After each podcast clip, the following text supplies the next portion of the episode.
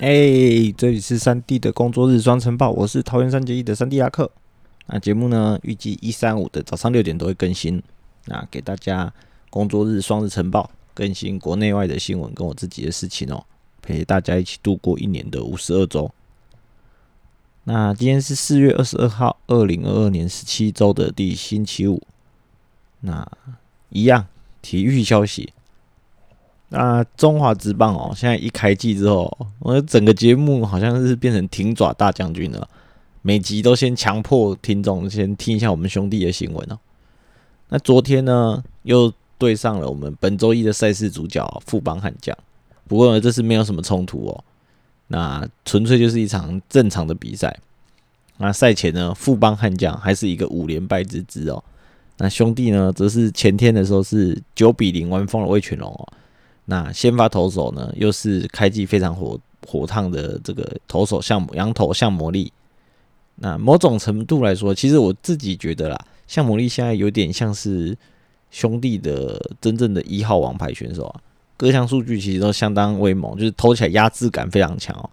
每九局的三振数查过之后是七点九三啊，虽然说没有超级强、超级贵，但是凭借着。今年兄弟在 Twitch 转播这个独有的公转速数据，可以看到，它基本上整体的速球转速哦，都基本上在两千五百转啊，有时候可能快摸到两千六百转。那搭配上一百四十五公里左右的均速，那是相当有尾劲哦。那所以就进而可以看到，他每局被上垒率哦只有零点九九，啊连一个人都不到。啊不过说那么多，中信昨天还是输球了。那也正式成为了目前富邦悍将开季可能十场吧，然后只赢了两场啊，就都赢我们兄弟哦，感觉像是克星诶。那虽然像魔力呢，昨天投了七局失一分的优质先发表现哦，不过呢，随后救援的杨志龙呢，就在一又三分之一局一又三分之一局的救援当中，那在一三一垒有人的时候，然后被张进德呢用强袭球打到了右手的手臂哦。那就也因伤退场嘛。那最后进战一三垒，那救援的李正昌上来之后呢，就被打了安打。那接连打安打之后，最后是三比一，也造就了落败哦。那不过呢，今天想讲的是杨志荣的部分啊。在中信兄弟这个杨志荣呢，其实昨天的这个一球应该是对他来说相当煎熬，因为他从学生时期就有伤病史哦。那到了兄弟之后呢，又一直因伤所困啊。那其实前几年有投的不错的时候，但是后续呢又一直受伤，甚至好像连传接球都有问题。好不容易在二零二二年哦，今年我们的林威柱总教练也是有先鼓励他说，休息那么久也该好好表现了。那果然在这两场都是相对稳定哦，我记得自责分是零分啊。那每局被上垒率的也相当不错，但是呢就在昨天被强袭就打到手臂、手肘，而有可能是骨头部分啊。我想是非常难过的啦，那有可能说，嗯，在这样子投不好的话，就有可能会有一些，嗯，更嗯一些在季后之后，就是球季过后，然后会有一些额外的安排吧。那讲了那么多啦，其实想到说上一集在大爆喷的同一师的郭俊佑之后，其实。我个人对于台湾的体育班一直以来都没什么好感。那尽管呢，成功的职业选手大多数都会有一个故事，说什么啊，出生在多么困苦的家庭啊，然后为了养家活口啊，然后什么什么什么之类的一堆故事嘛。但说真的啦，我自己在求学阶段看到的学生选手，就是那种社会底层的预备军的感觉。仿佛就是没打好，就是准备去当社会底层啊，做工啊，不然也不是说做工不好，应该是说可能有时候甚至是游手好闲哦。那我觉得这样子，但是又那么多的球星被塑造成那种形象，那就会让我觉得说，哎，果然行销是很重要的。那就算我在求学生涯中遇到的那些呃体育班啊，他们最后基本上我没有认识一个最后当上职业选手的啦。不过呢。我想了一想哦，就算是这些人哦，只要是有经纪公司的话，我想后来还是有可能被包装的一个好像很努力向上的形象啊。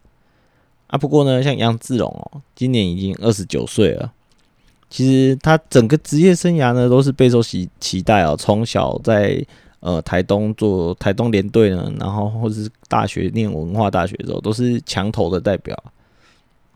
不过呢，就一直受到伤病史的困扰。那成长曲线呢，也随着年龄的增长哦，现在已经到了无法抗拒，基本上是顶点了。那若是今年又这样子结束的话，我想虽然说一直在讲啊，说台钢第六队要出现哦。不过，我觉得如果是一个有伤病史的选手啊，也很难保自己的职业生涯能够顺利的延续下去。啊，想了一想哦，就会觉得说啊，难怪啊，从小到大，台湾的父母就是压着自己的小孩念书啊。啊，毕竟以念书的风险比较起来，念了搞不好你没有念到一个成就，但至少你有念点书，然后还有点工作的机会。但是呢，如果是当选手的话，就不一定哦。嗯，当你没办法站上一席之地之后，其实就变得相对的蛮绝望的。那讲那么多是最重要的是啊，三弟的父母啊，也从来没有强迫我念书啊，所以我算是这个异类，没有走歪啊。最后就是我自己的新闻啦。那疫情爆发到现在哦，那每天都是几千例、几千例在跑，现在昨天好像是两千多例，快三千例了。不过呢。位于新北市的我们啊，社公司的内部社团还是恢复运作了。那我每周四其实都会参加羽球的社团啊。那在今天恢复运作。那虽然说那个规定很白痴啊，但是我们还是有严格的遵守防疫规定，也就是我们必须戴着口罩来进行羽球。那本来其实我想说啊，可能到球场上人没有很多，可能可以偷偷拿下来。不过我想还真的是我失策了。那。我去的那个运动中心有六个羽毛球场，基本上六个都是满场哦。然后就算是我打到最后已经时间结束了，那后续还是有人要接着我们的时段继续打。那过程呢，也时不时看到有一些其他场地的人哦，偷偷把口罩给我拿下来，然后在那边做运动。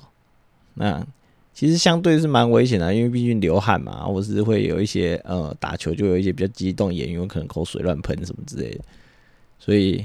看这个情况，我还是想讲一句啊，还好我已经保了防疫险了。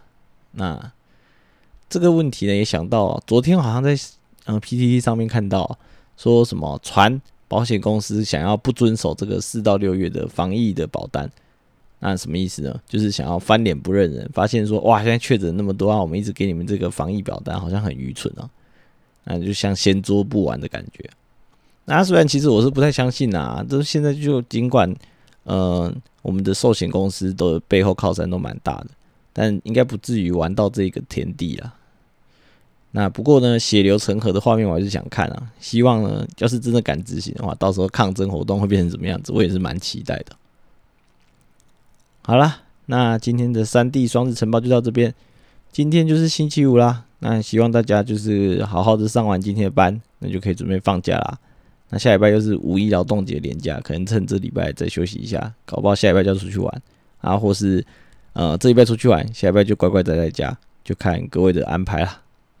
那有问题的话呢，或是有什么意见的话，也欢迎在评论区留言。那以上是三 D 的装置晨报，大家拜拜。